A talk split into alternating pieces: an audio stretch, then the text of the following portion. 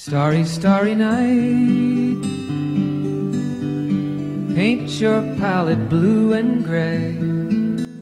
Hello，大家好，这里是小 K。那呃，熟悉我的朋友应该都知道，我之前跟小 X 是有一个正在运营的栏目，叫《每个正经》。呃，我自己这边呢也在思考，就是说那个节目其实主打还是啊聊一些有趣的话题嘛，然后我们也想尽量的能够产生更多有意思的梗。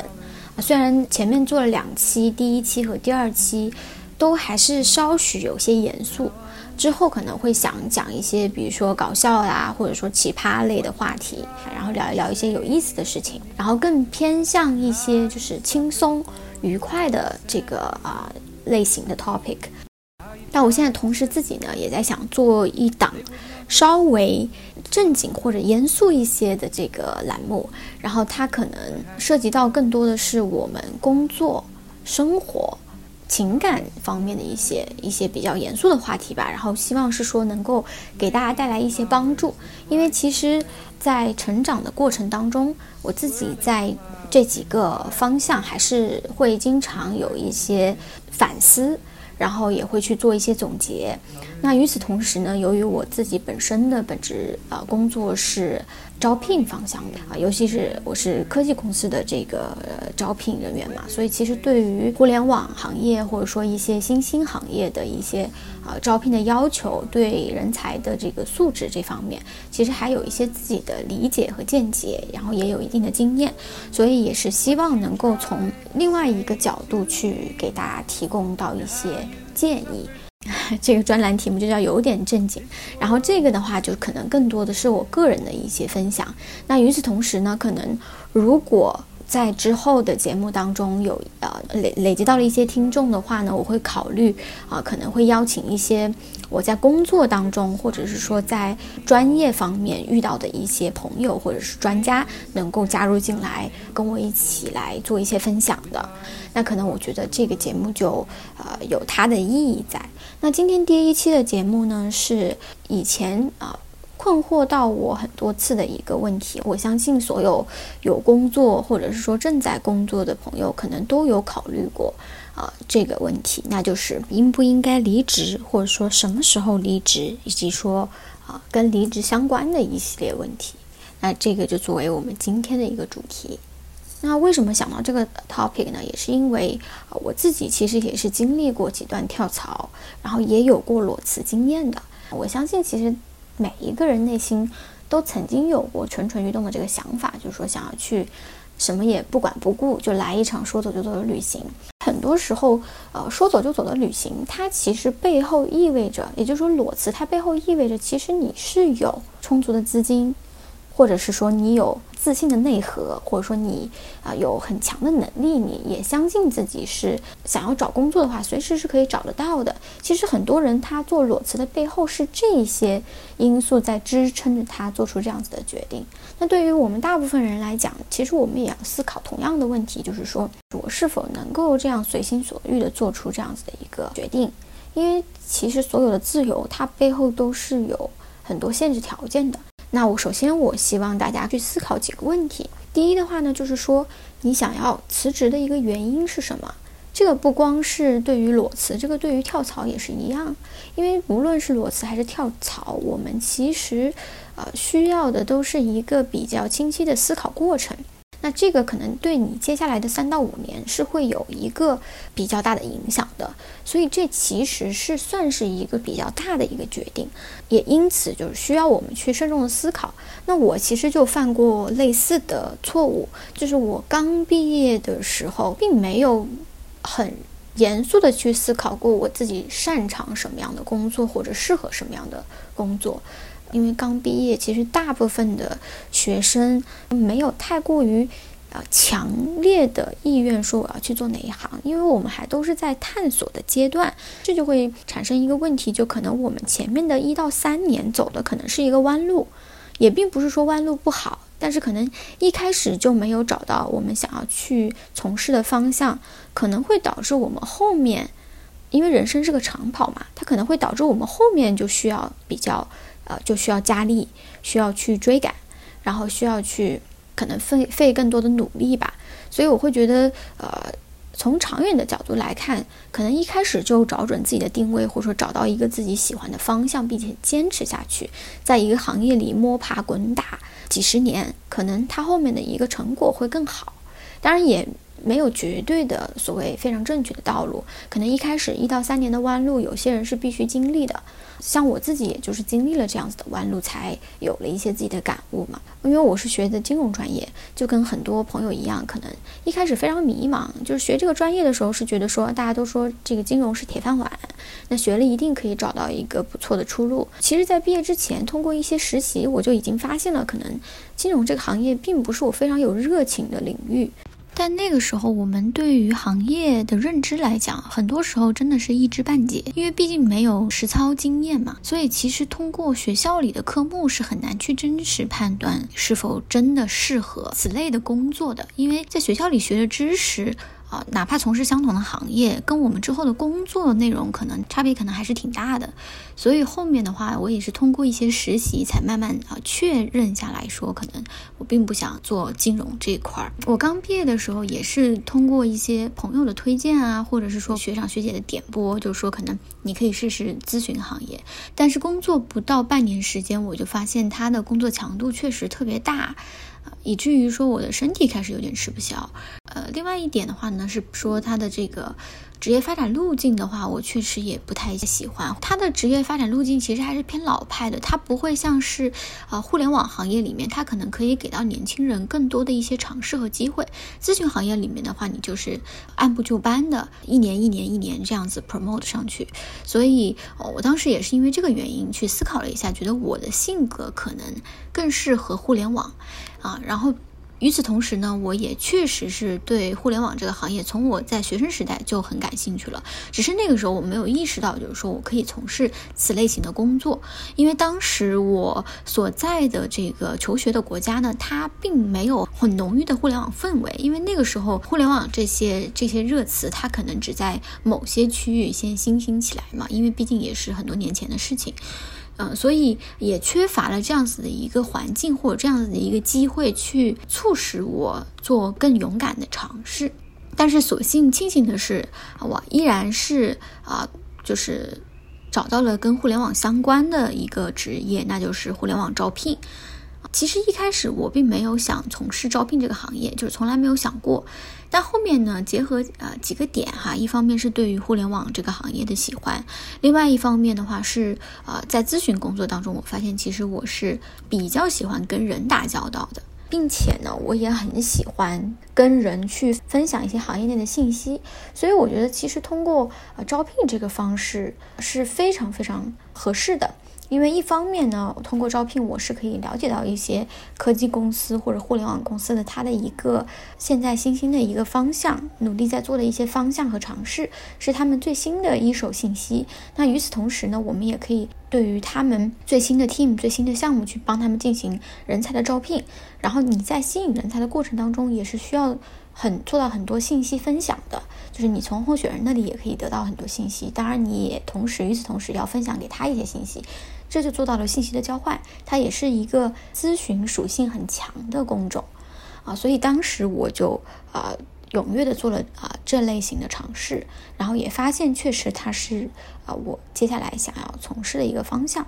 所以我觉得它是一个慢慢的探索过程，并不是一蹴而就的，而且整个过程当中我们免不了去进行修修补补，去修正我们的方向，所以我觉得其实求职就跟。找真爱是非常像的一件事情，就是它，它跟爱情里面很多东西，它其实是有点共通的，就是它并不容易一次尝试就能够遇见非常适合自己的，更多的时候，我们是在不断的摸索，在探索过程中，慢慢的去让自己获得一个成长，获得一个更完善、更独立，或者说更。有责任担当的这么一个人格吧，就是完善我们的人格，然后我们才可以去应对不同的职位、不同的公司，我们才能够在各种环境下游刃有余。所以我个人认为啊，就像我之前说的，可能前面几年走点弯路没关系，但是更重要的是啊，我们需要在这个过程当中在这个探索的过程当中，去深刻去了解自己，包括自己的性格、自己的能力，自己到底喜欢什么、擅长什么，这些都是需要提前去做功课的。但这一段探索过程是人人都避免不了的。可能你在求学的过程当中，并没有做太多关于自我的探索，那你可能在工作、在职场当中就需要走这样子的弯路。那如果你在工作当中前几年依然没有做自我的探索，那前几年你就会无法避免的走一些弯路，包括产生一些自我怀疑和啊这个自我矛盾，甚至感到迷茫这样子的一个状态。直到我们每个人完成了自我的探索，完成了对于自我的了解，我们才能够慢慢的去找到一条适合自己的路径。那讲了这么多比较宽泛的东西哈，回到这个跳槽。或者说这个辞职这样的一个话题，裸辞这样的一个话题，那首先我们需要去思考的就是说啊，你自己喜欢什么，擅长什么，这个是需要去思考的。那除此之外呢，我们需要去思考说，你现在在这家公司想要离职的一个原因是什么？那原因其实无非就那么几个嘛，一个是说很累啊就是我无法接受这么高强度的这个工作性质。但是累的背后呢，又可以反映出来，就是说你是否是真的不喜欢这个工作才觉得累，还是说这个工作本身的强度确实是真的非常大，以至于你身体开始有点吃不消了。但是你本质上如果还是喜欢这份工作的话呢，那其实你需要去思考的是，你是否有其他的方式能够去缓解这个工作压力，或者是说解决这个工作强度的问题，比如说是否可以去跟老板去商量。能否去调节一下你自己的工作时间？能否让你自己更自由的去去去决定去安排你的工作时间，但不影响你的工作交付？所以这个就需要去需要自己去想一些灵活变通的方法。这个的前提是基于说你依然喜欢这份工作的前提下，那你觉得累，那这个累的问题就需要我们自己主动的去克服去解决。那这是第一个。那如果是就是你真的很不喜欢，你觉得累，那这个啊，我们可以过渡到下一个问题。但如果你是本身还是喜欢的话，我会劝你啊，先观望一下，先想一想有没有解决方案，再去考虑这个跳槽或者说辞职的问题。因为有可能你找到的下一份工作，它依然这么累。因为这个是否是这个工作性质的问题嘛？就比如说像咨询行业，它本身这个高强度项目过来的时候就是比较辛苦的，所以在这种情况下，如果你啊单纯的只是换一家公司，并不一定能解决掉累这个问题。所以更多的我们需要去思考的是，你本质上你自己是否真的喜欢这份工作。那第二个问题的话，就是说有些啊辞职的原因是上司或者是说同事很难相处，工作环境让自己觉得不是很舒服。那这个的话，我觉得，呃，也是需要去思考，就是再往后、再往深的去想一想，说你是否啊，依然你是否是喜欢这个工作内容的？如果你是喜欢工作内容的话，那我觉得有些难相处的同事，其实你在工作当中。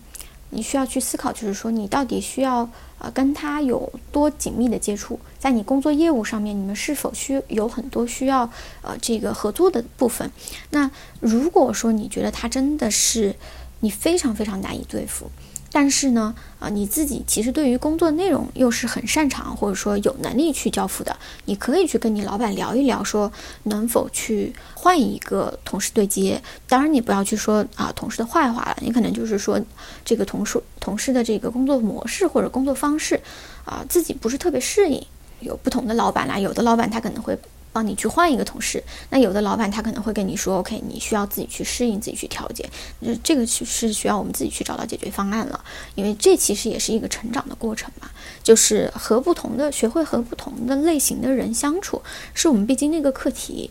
呃，在职场当中，我们并不是过去交朋友的，所以一定会有很多人是我们不喜欢的，是我们无法成为朋友的。但是呢，这不并不影响我们工作的交接，对吧？并不影响我们工作的合作。就是我觉得我们还是需要把工作和生活分开来。在职场里面，我们更多的是需要更职业的一这个处事方式，或者说工作方式、工作模式。所以说，其实我们更多的是需要思考去如何把这个工作更高效的去交付。那至于说，呃，这个同事私下很难相处这件事情，可以私下减少跟他的相处，但在工作合作上面，我们尽量拿出我们彼此都比较专业的态度。这个是啊，对于相处模式方面的一些建议。就有的人说，那同事其实都还好，但上司实在是非常难搞，或者说，呃，上司实在是就是 PUA 我怎么办？那这种情况下，我会觉得说，可能你需要去思考一下，就是，呃，你自己在公司的这个位置。因为我们如果是刚入职场的新人来讲的话，可能你啊刚进去公司啊也没有积累太多的能力和经验嘛，我们其实是没有太多话语权的。就是我不建议，就是说你再去越级去汇报说，哎，你的上司 PUA 你，因为可能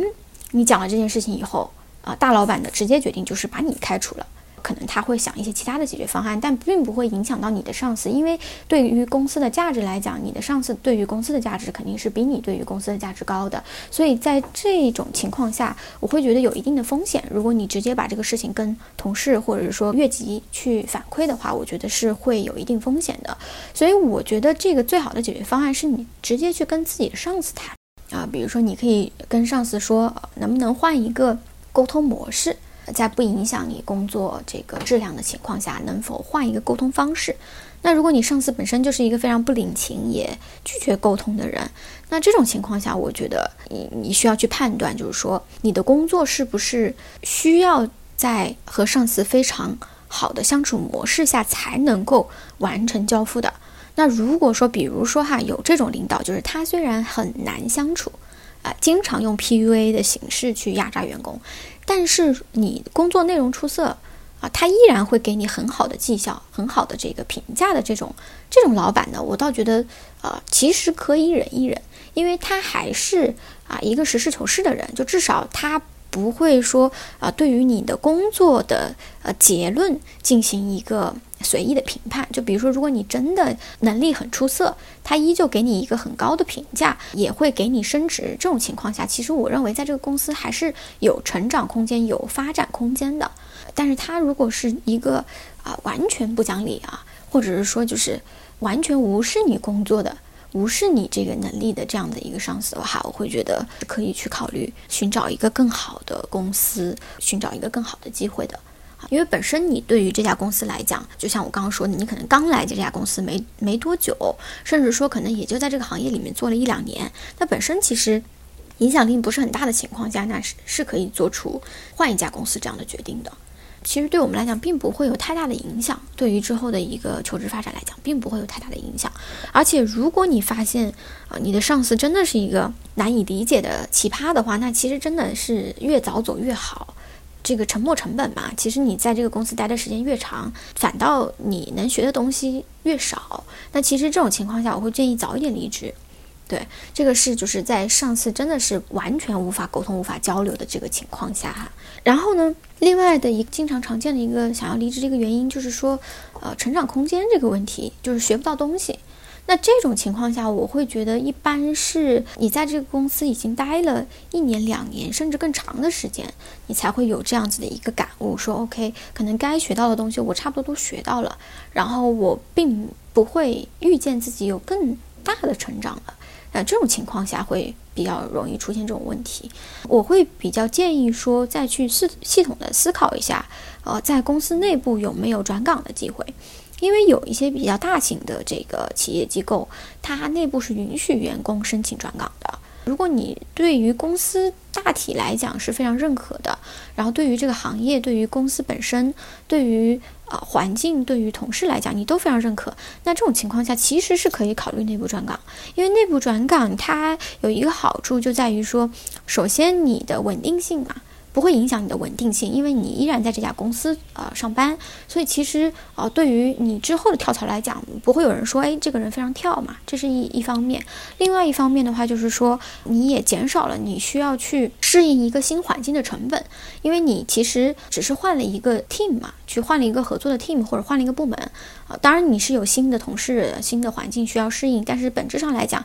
还是有很多你熟悉的东西，所以它还是减减掉了一些这个适应的一个成。本的啊。然后与此同时的话，如果对于公司本身你没有太多的不满，其实呃也是减少了一些 risk，减少了一些风险，因为你再去跳去另外一家公司，甚至啊很有可能另外一家公司有更多的东西让你不满意。对，这个也是。一些一些我们需要考虑到的风险，所以对于这个成长空间来讲的话，我觉得其实换一个呃岗位内部去调岗，或者说甚至是岗位不换，只是换动一些呃工作的内容，还是在一个啊呃工种下，比如说我们还是 HR 还是人力资源，但是可能啊我之前是负责招聘，我现在去负责这个更多的负责这个培训这一块儿，那其实它也是一个新的方向。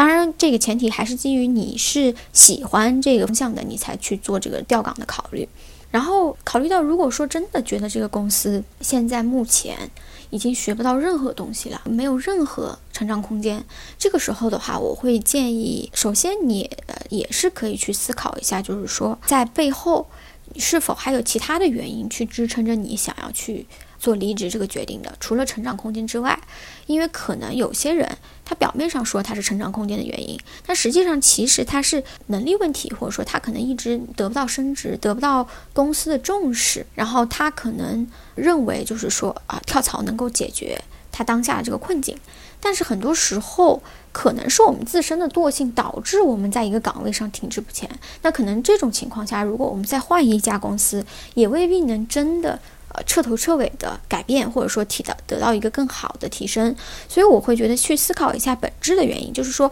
如果我还是一个啊自驱力很强的人，还是一个每天想要去学习成长的人，但是我依旧在这个公司找不到任何的成长空间，那这种情况下，我会觉得可以去考虑一个新的工作环境、新的机会。所以说，其实每个问题背后都有很多需要去思考的点，然后这些点的话，其实。我觉得是需要去花一些时间去想的，可能并不是我当天拍脑袋就能决定说我想离职的，它可能是一个长期积累的一个情绪和积累的一个一个思考过程吧。有些时候真的是环境会改变人，环境会塑造人。可能我们在一个停滞不前的公司或者停滞不前的环境里，哪怕我之前自驱力很强，我也可能慢慢变得惰性越来越重啊，然后也可能想要停滞不前，想要混日子，因为可能这个公司里面的其他人也是这样做的。那我觉得，如果在这样子环境下待久了，就很容易变成不愿意再去成长的人了，就可能就缺乏了这种动力了，因为你周围的人。也没有动力，就可能整个环境啊没有给你提供一个很好的氛围，大家都是这样子，那我们也很有可能就变成这样子了。环境是真的很容易影响到一个人的状态。那如果是这种情况下，那我会建议离职，就是会建议你去啊再找一个好的机会，去看一看说接下来的机会是不是能够给你提供一个很好的成长环境，里面的人是不是都啊很有能量，很有热情。就是我觉得这个点的话，可以通过面试的时候感受到。那我一开始刚入职场的时候，我并没有去思考这些点嘛，就我刚提到这些点，啊，所以我面试的时候其实没有做太多的观察。就那个时候，就是啊，得到一个面试面试通过的消息就已经很开心了，并不会去思考说，呃，这个面试过程的感受。但其实面试是很能够反映一家公司是不是呃适合我们的。首先，你可以通过面面试的时候感受到这个面试官他是否是一个有热情的人。能够感受到，哎，这个面试官是不是活力四射？他是不是很有 power，很有 energy？那这种过程当中，其实你自己可以感受到这个公司的氛围。因为其实一家很有活力的公司，它里面的员工大部分也都是很有活力的。那一家已经停滞不前的公司，它可能它的员工可能大部分也都是混日子的一个状态嘛。所以说，其实从面试过程当中，我们是能够感受到。这些点的，那同时呢，也可以通过一些其他的方法去了解这个公司目前的一个业务状态啊，它的一个成长空间，以及它里面的员工的一些资料呀、profile 啊，可以从从脉脉上或者领英上去看一看嘛。这些东西是可以前期做一个准备的。然后还有一个离职原因比较常见的就是钱了啊，就是觉得说钱少了。然后感觉说其他的都还挺满意，工作内容包包括同事，包括环境都挺满意，但是觉得呃薪资实在是太少，或者说可能低于行业标准。那这种情况下，我觉得就是最好的方法就是去找老板聊。那如果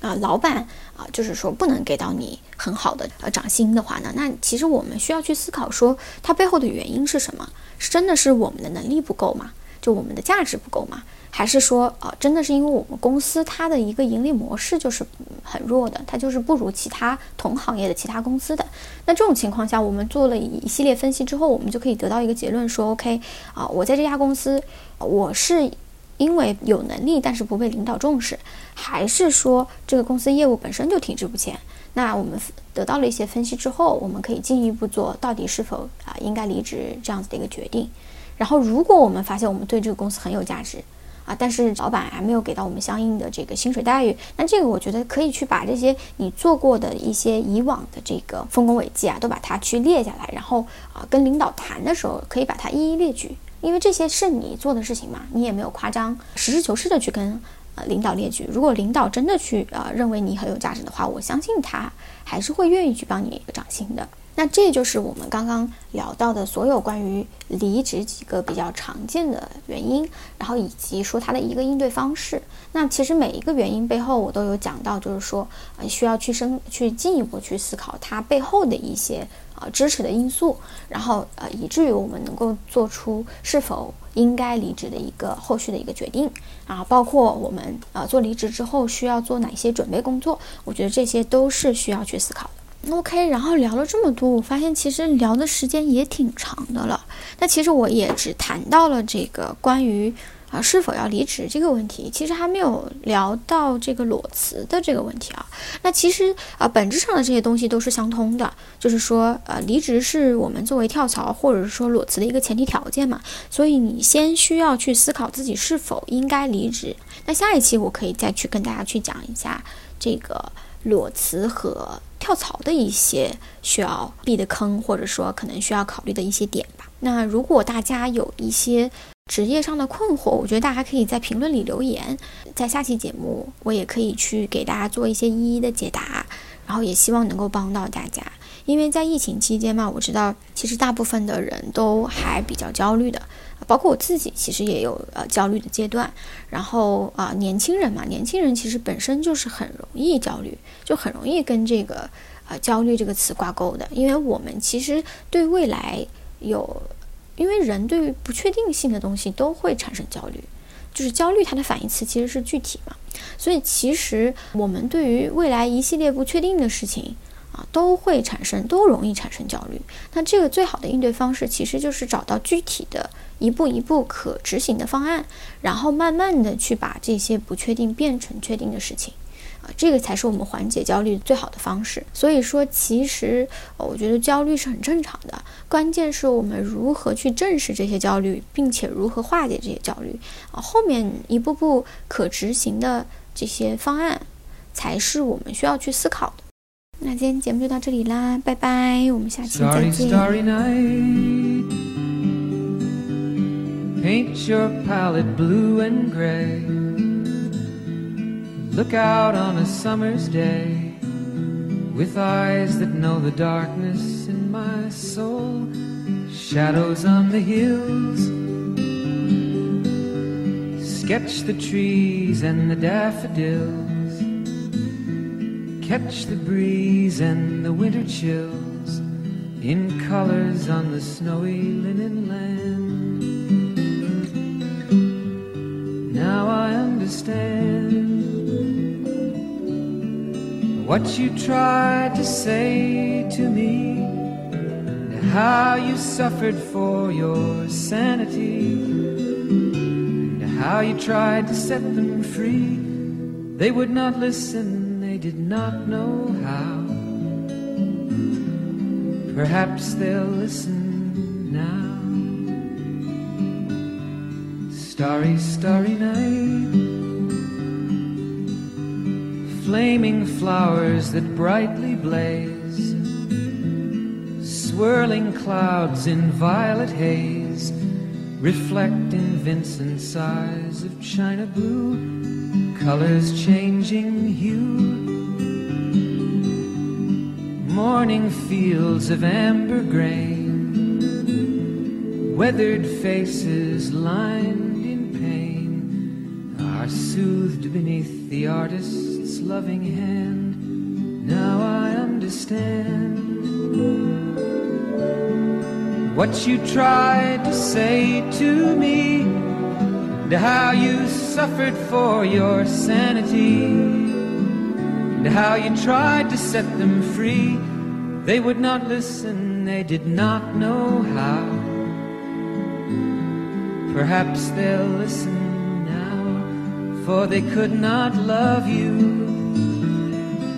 But still, your love was true. And when no hope was left inside on that starry, starry night, you took your life as lovers often do. But I could have told you, Vincent, this world was never meant for one as beautiful as you. Starry, starry night. Portraits hung in empty halls, frameless heads on nameless walls, with eyes that watch the world and can't forget, like the strangers that you've met. The ragged men in ragged clothes, a silver thorn, a bloody rose, lie crushed and broken on the virgin snow. Now I think I know